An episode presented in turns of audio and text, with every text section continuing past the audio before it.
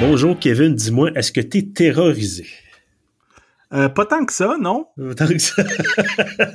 Je te demande ça parce que c'est le début de notre spécial Halloween, donc pour l'année 2023.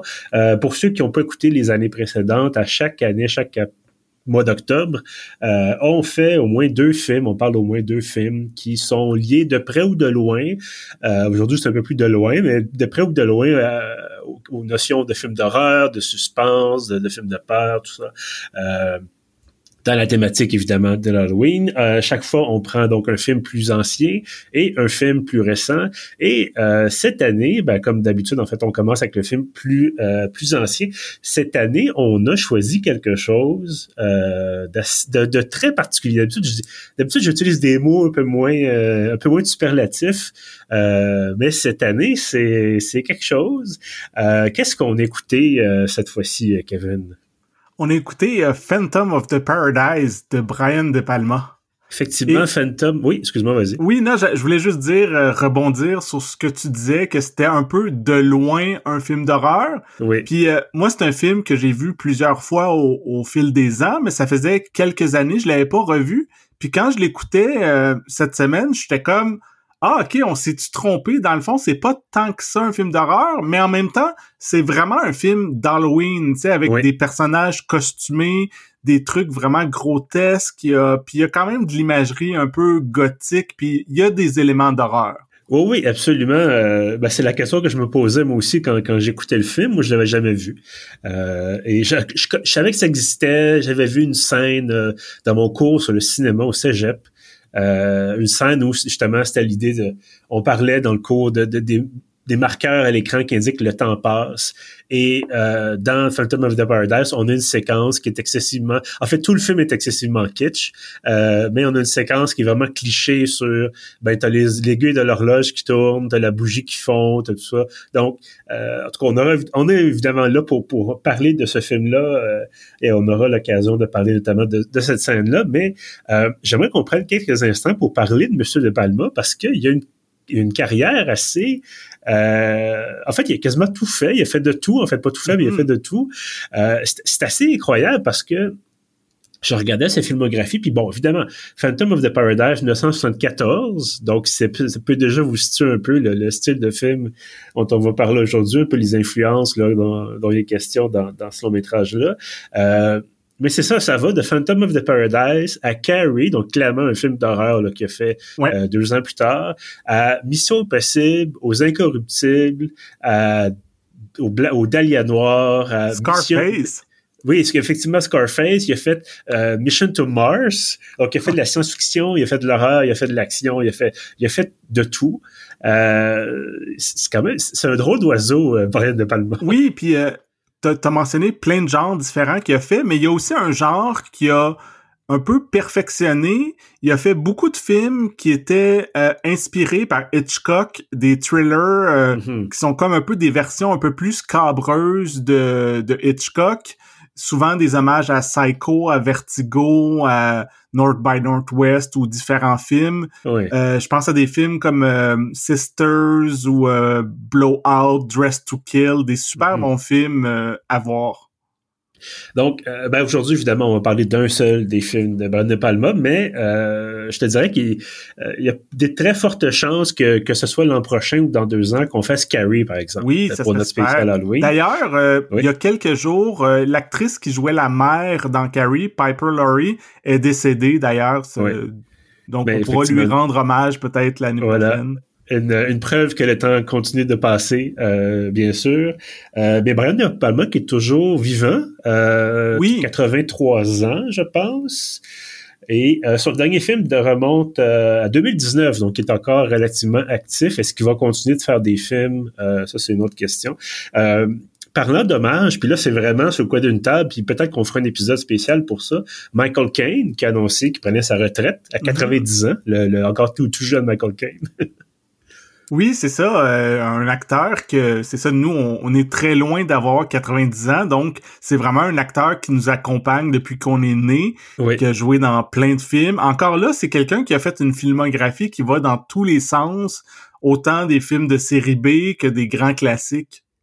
Oui, oui, et donc, comme je disais, bon, ça serait peut-être bien éventuellement là, de rendre hommage, euh, comme on avait fait pour Bruce Willis, bon, mm-hmm. évidemment, pas les mêmes circonstances. Ouais. Mais non, c'est ça, j'ai vu ça passer cette semaine. Il a fait un dernier film là, qui est sorti euh, il n'y a pas très longtemps, Michael Caine. Et euh, voilà, donc 90 ans, va pouvoir profiter de sa longue retraite, peut-être. Euh, on lui souhaite quand même du, du repos. puis, comme tu disais, c'est un acteur qu'on connaît, nous, depuis, je pense déjà quand on était, on, on venait de naître, il y avait déjà une bonne filmographie. Ben moi, un film qui a vraiment marqué mon enfance, et c'est drôle, il y a un lien avec le Phantom of the Paradise, c'est le Noël des mopettes, ah, ben dans lequel Michael Caine joue Scrooge. Et euh, Paul Williams, qui a composé les chansons de Phantom of the Paradise, c'est aussi lui qui composait les chansons de plusieurs des films des mopettes.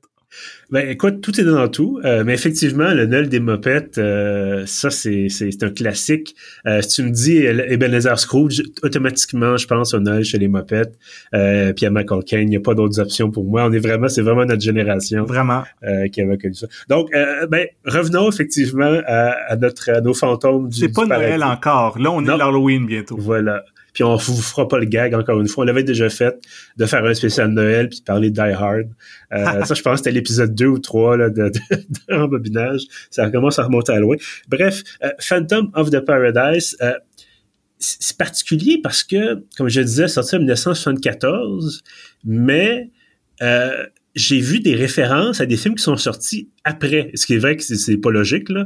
Euh, mais références énormes, en fait, ça évoque énormément le Rocky Horror Picture Show, qui est sorti l'année suivante, qui est un, très, très grand classique. D'ailleurs, on est au mois d'octobre. Euh, si vous êtes à Montréal, il y a toujours la, euh, quelques représentations du film, je pense, au, euh, au Rialto sur Parc. Et ces représentations, moi, je suis allé là il y a quelques années, maintenant, passe une dizaine d'années, peut-être même plus. Et les gens sont costumés, les gens refont le film sur scène. c'est complètement chaotique. Il y a des accessoires, les gens lancent des trucs. Euh, c'est vraiment, c'est, c'est, un drôle de, ça aussi, c'est un drôle de film. Euh, mais bref, donc, ça me faisait penser à Rocky Horror Picture Show. Ça me faisait penser aussi, à un certain sens, à Star Wars. Euh, bon, entre autres à cause du personnage principal qui euh, qui évoque un peu Dark Vader, mais pas de budget. Euh, oui, Darth Vader, c'est vrai, mais moi, il me fait penser aussi à Batman particulièrement dans euh, The Dark Knight et cette trilogie-là, surtout la, la façon qu'il parle, il y a comme une voix comme Batman. Puis... voilà, effectivement.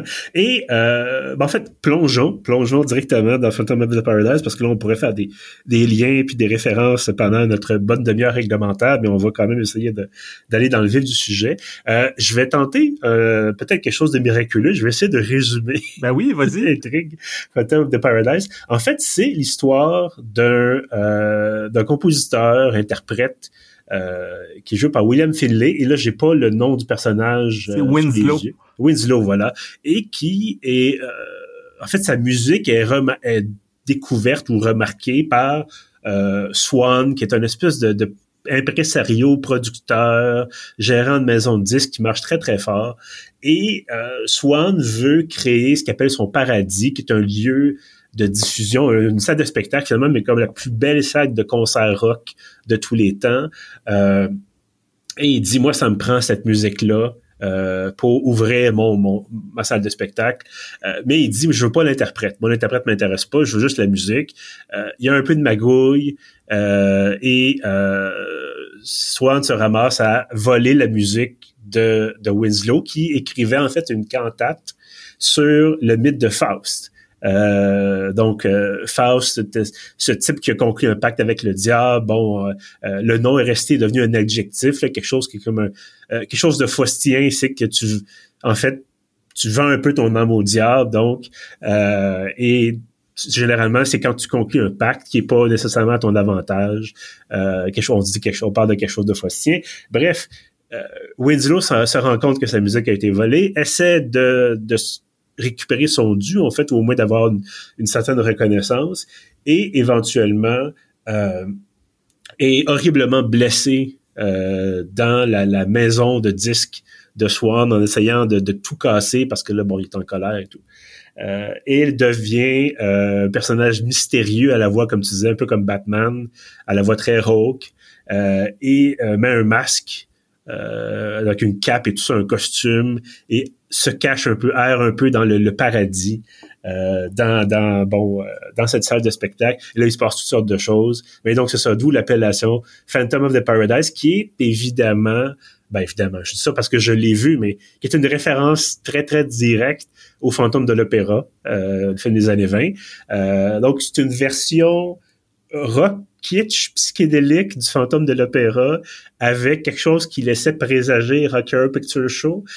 Vraiment, j'ai fini d'écouter le film hier, puis j'étais j'étais abasourdi à quel point c'était c'était complètement fou. Qu'est-ce que tu as pensé, toi, de Phantom of the Paradise? Ben c'est ça, comme je te disais, euh, hors d'onde, c'est un de mes nombreux films préférés.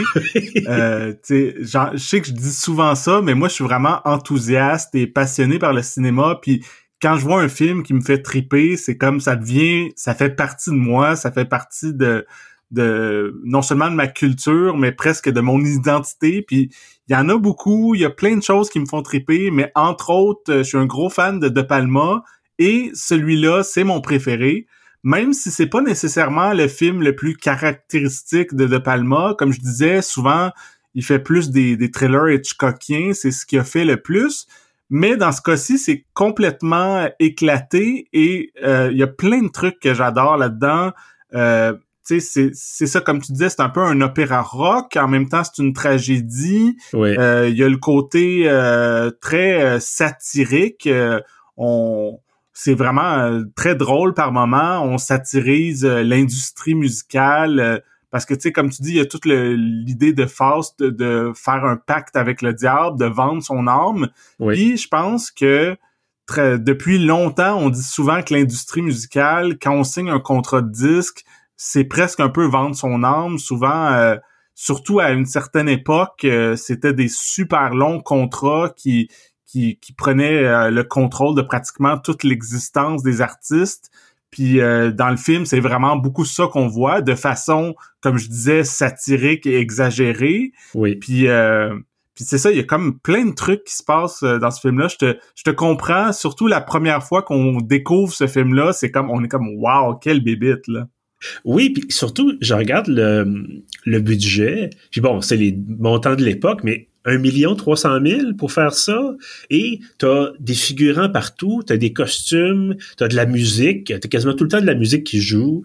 Euh, c'est vraiment et, ce qui m'a vraiment agréablement surpris, c'est pas nécessairement qu'il y a toutes sortes de choses, c'est que parce que ça se voit rapidement qu'il n'y a pas d'argent. Euh, ça se voit rapidement que De Palma, c'est un, ben, c'est pas, pas, son premier film, mais ça fait partie de ses premiers films. Euh, on n'est pas évidemment dans euh, dans des films qu'il a fait plus tard, bon, comme Les Incorruptibles ou bon, toutes sortes de choses. Euh, on est dans sa première période cinématographique. Et tu vois que le fait de pas avoir de budget, ça le force à être inventif. Euh, ça le force à avoir des idées complètement folles.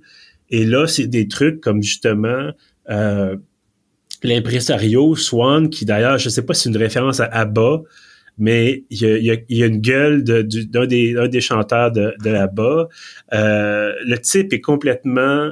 Espèce de, ça fait vraiment années 70. Le gars, il est mystérieux, il est séducteur, il a de l'argent, du pouvoir. Euh, et il y, a, y, a, une espèce de place, il y a comme une espèce de son, bachelor pad, si tu veux, il appelle ça le, le Swan Edge. Euh, je sais pas si c'est comme un orphelinat, Swan ou quelque chose de même. En tout cas, il y a son harem. Euh, il invite des filles à faire des auditions, mais en fait, c'est pour coucher avec. Euh, il y a des trucs comme ça. Et euh, donc, au début, ça m'a un peu décontenancé parce que je me disais, bon, c'est un genre de film qui essaie d'être drôle, mais qui est pas drôle. C'est des blagues des années 70, du genre, oh mon Dieu, il a glissé sur une peau de banane, c'est supposé être hilarant. mais non, il y a vraiment quelque chose après, comme 15 minutes. Euh, j'étais vraiment dedans. Je disais, OK, wow, c'est, fantastique ce qu'ils ont fait avec ça. Puis effectivement, tu disais, c'est, très, très, très satirique. Euh, puis à la fin, euh, il y a des trucs, on disait en début d'épisode, il y a, vraiment un côté horreur gothique. Tu sais, plus on avance dans le film, puis je dis, ah, OK, il y a un autre niveau, puis OK, il y a un autre niveau, puis c'est intéressant, puis c'est pas pas un très long film, ça dure justement notre fameux 90 minutes, euh, mais il y a quand même assez de stock là-dedans pour dire OK, j'ai du plaisir, c'est vraiment intéressant, c'est bien fait. Je te dirais pas que c'est le meilleur film de tous les temps, mais euh, c'est comme tu l'as mentionné, c'est tellement une bébite à part que euh, tu peux pas t'empêcher de, de, de, de, trouver ça extraordinaire, puis surtout encore une fois avec le peu de moyens qu'il y avait. Donc vraiment, là, t'as une espèce d'ovni cinématographique, euh, puis même d'autres films musicaux comme Grease. Je sais pas quand est-ce que Grease est sorti d'ailleurs. Est-ce que c'est 78, je crois, c'est quelques années plus tard. Ouais. Mais tu sais, tu vois, ça aussi, j'écoutais euh, Phantom of the Paradise, puis je me disais, il y a des allures de Grease, il y a des petits trucs, il y a des chanteurs des années 50, euh, t'as un petit côté euh, justement euh, rock and roll années 50 un peu là-dedans. Et euh, je, je sais pas à quel point ce film-là servait d'inspiration à d'autres films qui sont venus après, mais clairement, avec ça, De Palma a fait quelque chose de, de, peut-être pas indémodable, parce que ça vieillit un petit peu, mais euh, dans le paysage cinématographique, là, c'est, c'est, le truc, là, tu peux pas, il faut l'écouter éventuellement. Ouais, ben je pense, euh, c'est, c'est juste, je lance des théories, mais j'ai l'impression de ce que j'en sais, c'est que c'est genre de film qui a pas été un méga succès, tu sais, c'est pas, c'est pas Grease, je pense même pas que c'est le Rocky Horror Picture Show, mais c'est vraiment un film culte, je pense, qui a marqué. Et les gens qui l'ont vu, quand c'est sorti, ça l'a... Euh, comme je disais, c'est le genre de film que si tu tripes sur ce film-là, ça change ta vie. je pense que c'est peut-être ça qui s'est passé dans les années 70, qu'il y a beaucoup de gens qui ont vu ce film-là, incluant d'autres cinéastes, d'autres artistes, puis que ça a pu les influencer.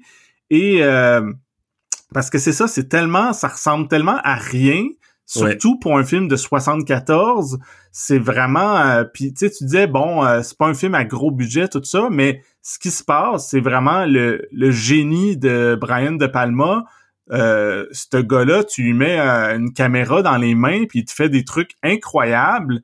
Tu sais je pense entre autres il y a, une séquence vraiment en caméra subjective ou ou qui adopte le point de vue du fantôme pendant qu'il se promène dans le théâtre il y a aussi quelque chose qui est très euh, une des signatures de De Palma, c'est les séquences en split screen. Il y a mhm. une super belle séquence en split screen quand il y a en plus du suspense parce qu'il y a une bombe euh, qui a été placée par le fantôme dans le coffre d'une voiture pendant une répétition pour un spectacle, puis on voit en split screen tout ce qui se passe sur scène puis en coulisses, puis on est comme ah OK, c'est quand que la bombe va exploser. Oui. Puis euh, aussi quelque chose qui est euh, pour un film des années 70 qui était peut-être pas si courant que ça, il y a quand même beaucoup de de caméras à l'épaule, euh, de d'images euh, qui sont euh, chaotiques, tout ça, surtout à la fin, comme tu disais, le gros climax qui, qui est la partie la plus horreur du film. Ça bouge de partout, la musique est déchaînée, il y a plein de figurants, la caméra elle shake constamment, puis ça, le montage est très saccadé aussi, puis ça crée vraiment quelque chose de wow. On, quand on pense souvent à des films d'il y a presque 50 ans, on pense à quelque chose d'un peu plus classique, d'un peu plus mhm. posé, mais là, non, tu sais, c'est on, on, peut le dire, c'est très rock and roll comme film. oui, absolument. Puis tu parlais de, montage euh, saccadé, voire un peu chaotique. C'est bon, c'est très technique, euh, mais encore une fois, ça démontre le, talent de Palma. C'est une scène, par exemple, bon, euh, je, je vous épargne les détails, mais il y a une scène où le fantôme est dans le bureau de Swan et il décide de tout casser. Et là, au lieu d'avoir une scène où il jette les choses par terre, il y a une espèce de salle d'archives où il jette les choses par terre, puis après ça, il, décide d'allumer un feu. C'est non, non, il décide, il prend les, trucs qui sont sur les étagères, il les lance par terre, et là, instantanément, c'est en train de brûler et le fantôme est en train de se sauver de la pièce. Il y a quelque chose, tu sais, on sauve 10, 15 secondes, euh, mais ça donne, encore une fois, ça donne l'impression que ça avance, l'action est vraiment euh, euh, frénétique et c'est le genre de tour de passe-passe qui, effectivement, tu n'aurais pas idée nécessairement de faire ça. Est-ce que c'est parce qu'il y a besoin de plus de... Est-ce que c'est parce que ça coûte trop cher de tourner? Est-ce que parce qu'il s'est dit on veut vraiment que ça aille plus vite puis qu'on a l'impression que c'est l'apocalypse, c'est la frénésie? Euh, je, je peux pas le savoir, évidemment, là. mais il y a vraiment que quelque chose... Soit, que ça soit pour sauver de l'argent ou pour que le film soit plus court, c'est pour pas faire un super long film en étirant les l'histoire les séquences, je trouve qu'il y a des super belles idées de mise en scène justement et de montage. Je pense aussi à euh, quand euh, il se fait euh, Winslow, il se fait cacher de la drogue dans ses affaires pour qu'il aille en prison, même si il est pas coupable de rien. Ouais. Il est avec les policiers, puis là, les policiers, ils disent, ah, tu sais-tu, euh, c'est quoi les conséquences si on t'arrête avec de la drogue? Puis ça coupe tout de suite au procès, puis pendant 30 secondes, on voit le procès, le juge dit euh, prison à vie, puis là, Winslow est comme, ah, on je suis pas coupable, tout ça. Puis là, ça coupe tout de suite à Ah, là, il est en prison. Puis bon, c'est pas vraiment un spoiler, c'est un vieux film, mais quand il s'évade de prison aussi, il y a une autre super belle ellipse que il frappe un garde de prison, puis là, il, y a comme euh, il se cache dans une boîte, puis là, ça coupe tout de suite à, je pense, à New York, puis il sort du, il y a une boîte qui tombe d'un camion, puis il sort de la boîte, puis là, c'est comme, OK, ils nous ont vraiment expédié toute son évasion de Sing Sing en 30 secondes. Mais je pense qu'effectivement, euh, moi, mon impression, c'est qu'il s'est fait imposer 90 minutes, peut-être. Mm-hmm. Ou encore une fois, il s'est fait dire, regarde, t'as pas plus d'argent que ça, faut que ça arrête. Le, studio, les moyens de post-prod ferment dans deux semaines, tu sais, bon, t'as tant de temps pour faire ton, ton long métrage. Et chez certains, chez beaucoup de réalisateurs, on, on, a vu beaucoup de films au podcast, puis on en écoute chacun de notre côté aussi euh, quand on fait pas des épisodes. Puis souvent, c'est quand, quand tu manques d'argent, ça paraît et le résultat est pas bon. Euh, et souvent, bon, tu dis, OK, c'est un final que de poisson, le film, quoi que ce soit, ou le, personnage principal, il est là euh, peu de temps parce que c'est l'acteur qui coûte le plus cher. Bon. Euh, ou tu as l'impression que le film, à une heure, après une heure, ils ont pu dire le scénario, donc euh, ça tourne dans le beurre. Euh, là, dans ce cas-ci, c'est vraiment jusqu'à la dernière seconde, il se passe des choses. jusqu'à la dernière seconde, c'est, bon, justement, la fin, les, les 20 dernières minutes, c'est, c'est, ça, ça arrête jamais. Et c'est ce genre de choses que tu dis, OK, c'est facile d'expliquer euh, encore une fois, je pense que ça rend hommage au talent de, de, de, Palma, sans doute aussi à son scénariste, euh, dont j'ignore le nom. Ben, c'est lui qui a écrit le scénario? En plus, bon, ben regarde, écoute, il y a toutes les, toutes les qualités. Euh, mais mais, mais c'est ça, donc il y a vraiment quelque chose. Et on, se répète, mais le côté psychédélique de la chose, euh, j'en revenais pas qu'effectivement ça soit sorti avant le Rocker Picture Show parce que là tu te dis ben clairement ils se sont inspirés du Rocky pour pour faire ça. C'est une espèce de, copie un peu, mais non, c'est vraiment, c'est sorti un an avant. Euh, d'ailleurs, qu'est-ce que tu as pensé? On parlait un peu de la musique tantôt. T'en, en as pensé quoi? Ah, moi, j'adore la musique. D'ailleurs, euh, je l'ai pas loin. Ah, j'ai le, vinyle, voilà. J'ai la trame sonore sur vinyle euh, que j'écoute régulièrement. Puis moi, je suis un gros fan de classic rock, de musique des années 70. Dans ce cas-ci, ça, il y a un peu des trucs un peu plus nostalgiques, comme tu disais, à, la Grease, genre rock'n'roll des années 50. Il y a aussi un pastiche des Beach Boys. Mais sinon, on est, on est beaucoup dans le glam rock, très années 70. Euh, D'ailleurs, on n'a pas mentionné encore, moi, faut que je mentionne mon personnage préféré du film. Oui, oui il y a Swan, il y a, il y a Winslow, le fantôme, euh, il y a aussi Phoenix, qui est comme euh, la chanteuse euh, que le fantôme devient amoureux d'elle, puis en tout cas, toute une histoire autour de ça, on pourra peut-être en reparler, mais mon personnage préféré, moi, c'est Beef, qui est l'espèce de chanteur glam rock qui joue les durs sur scène, euh, mais qu'en coulisses, il est super efféminé. Ce personnage-là me fait hurler de rire. Il est tellement caricatural, euh, j'adore. Puis il est là, je pense, quoi, 10 minutes? Non, c'est ça, il est pas là longtemps, mais dès qu'il arrive, moi, je, pense que ça fait quatre ou cinq fois que je vois le film, dès qu'il arrive à l'écran, je, pars à rire, puis pendant tout le temps qu'il est là, je trouve ça tellement drôle, je trouve ça tellement un beau personnage, puis bon, il est pas là longtemps, mais c'est très marquant. Mais, mais juste la scène où on, le présente, parce que là, bon, là, pour la petite histoire, c'est ça, c'est Winslow conclut un accord, donc son fameux pacte faustien avec Swan pour réécrire sa, cantate pour que ce soit Phoenix qui la chante. Et éventuellement, Swan, il fait un coup de cochon, puis il dit Phoenix va être une chanteuse dans les les, les, euh, les gens qui vont en fait accompagner, les chanteuses vont accompagner le chanteur principal. Le chanteur principal, ça va être Beef, donc ça va donner vraiment un opéra rock. Et euh, quand il présente, quand Swan présente Beef en conférence de presse, euh, il sort d'un cercueil. puis là, tu te dis, ils sont sur, sur la piste d'atterrissage d'un aéroport, puis là, ils ont eu le temps d'installer un cercueil. Puis là, il y a comme une musique d'accompagnement, puis tu te dis, c'est tellement années 70. Ça m'a fait penser à, euh, je sais plus c'était dans le cadre de quel festival, euh, mais ou c'était peut-être pas un festival, mais bref, il y a eu un documentaire il y a pas tellement longtemps sur la, la compagnie Hypnosis euh, qui faisait les pochettes des albums de rock des années 70 et euh, que c'était vraiment, ils ont travaillé avec Led Zeppelin, avec euh, un paquet d'autres groupes de cette époque-là. Et vraiment, c'est des genres de éventuellement, ça c'était complètement fou. Il voyageait en Concorde, euh, il allait faire une photo, il voulait faire une photo de pochette avec la neige, il allait dans une montagne. Euh, c'était pas juste genre on est en studio puis on fait des affaires avec Photoshop ou quoi que ce soit. Non, non, c'est vraiment on, on, dépense de l'argent.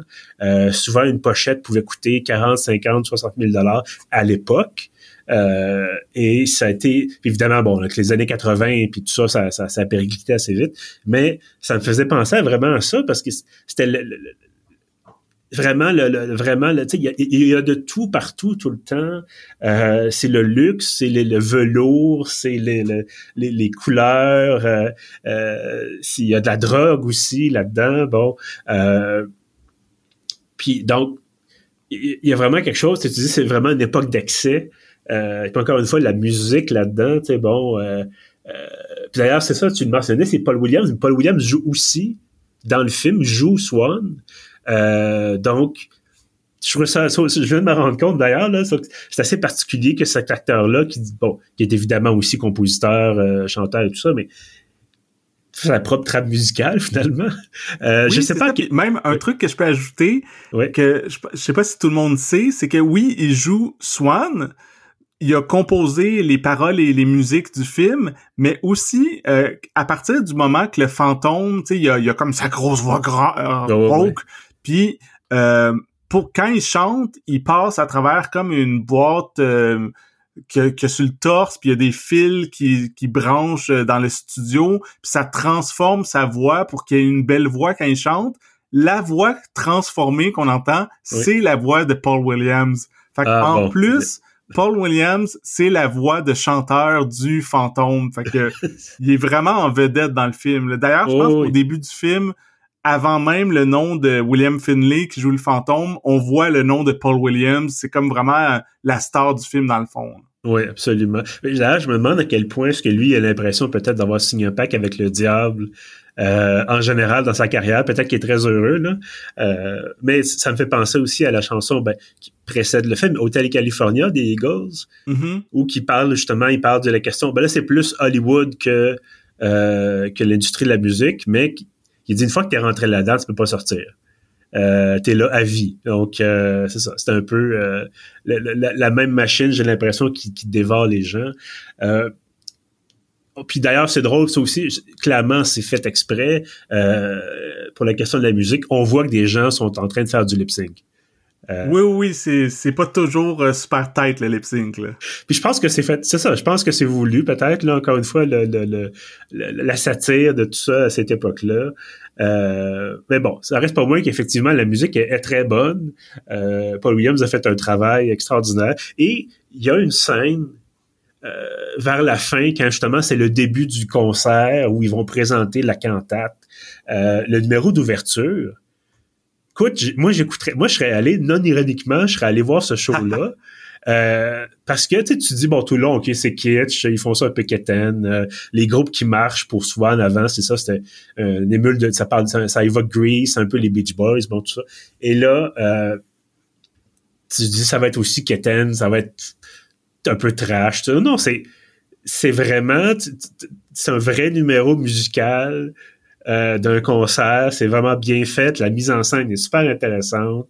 Euh, c'est ça. Moi, j'aurais acheté des billets. Euh, pour aller voir ça. Je sais pas toi si tu serais allé. Oui, oui, euh, absolument. Puis tu sais, dans, dans cette séquence-là, il y a, y a vraiment pour être dans la thématique de notre épisode Halloween, il y a vraiment un côté Halloween, tout le monde est maquillé, il y a comme des, des espèces d'effets spéciaux bricolés que il arrache des bras puis des jambes puis des têtes à du monde dans le public mais tu sais c'est comme une mise en scène tout ça pour créer Beef euh, qui est comme une espèce de présenté comme un, genre de Frank un monstre de Frankenstein là oui, oui, oui.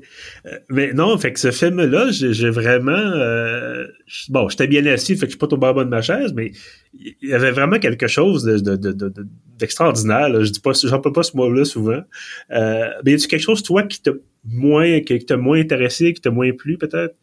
Ben, c'est vraiment un détail, puis j'y ai réfléchi parce que justement, je sais que souvent en fin d'épisode, on se dit bon, est après avoir dit beaucoup de bien d'un film, y a-tu un petit bémol qu'on a? Fait que vu que c'était un de mes un film préféré, j'étais comme bon, genre de la misère à trouver, mais j'ai quand même trouvé quelque chose. Puis notre épisode d'aujourd'hui reflète un peu ça.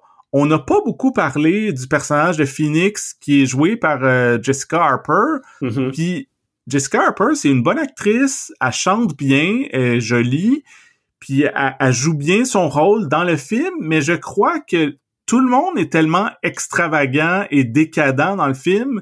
C'est, c'est vraiment le personnage un peu le plus plate, le plus straight. Elle, on n'apprend pas grand-chose d'elle, à part qu'elle veut elle veut chanter, elle veut pas nécessairement euh, coucher avec les producteurs, elle veut euh, qu'on, l'aime pour sa voix, c'est à peu près tout ce qu'on apprend d'elle. On sait que le fantôme tombe amoureux d'elle, mais pourquoi, à part parce qu'elle est belle puis qu'elle chante bien, il n'y a pas vraiment de, de développement de ce personnage-là. Fait que, tu sais, s'il fallait que je dise, ah, OK, c'est quoi un truc qui aurait pu être amélioré dans ce film-là, c'est ça que j'ai pensé, là. Mais effectivement, c'est peut-être symptomatique de l'époque, malheureusement, où les rôles mm-hmm. féminins étaient euh, peut-être réduit à la, portion congrue. Euh, j'ai l'impression que De Palma s'est rattrapé avec Carrie. Euh, oui. Mais c'est ça. C'est, effectivement, tu as raison, le personnage de Jessica Harper qui elle chante, elle a une belle voix comme tu mentionnes. Puis c'est drôle parce que quand il y a le concert à la fin, on épargne les détails, mais B fait plus en mesure de chanter après le, numéro d'intro et euh, ils disent à Phoenix, ben vas-y, là, faut, faut que tu chantes. Euh, il a écrit la, la cantate pour toi, faut que tu chantes. Et là, on a eu quelque chose de, vraiment extravagant avec du rock and roll, avec des, effets spéciaux.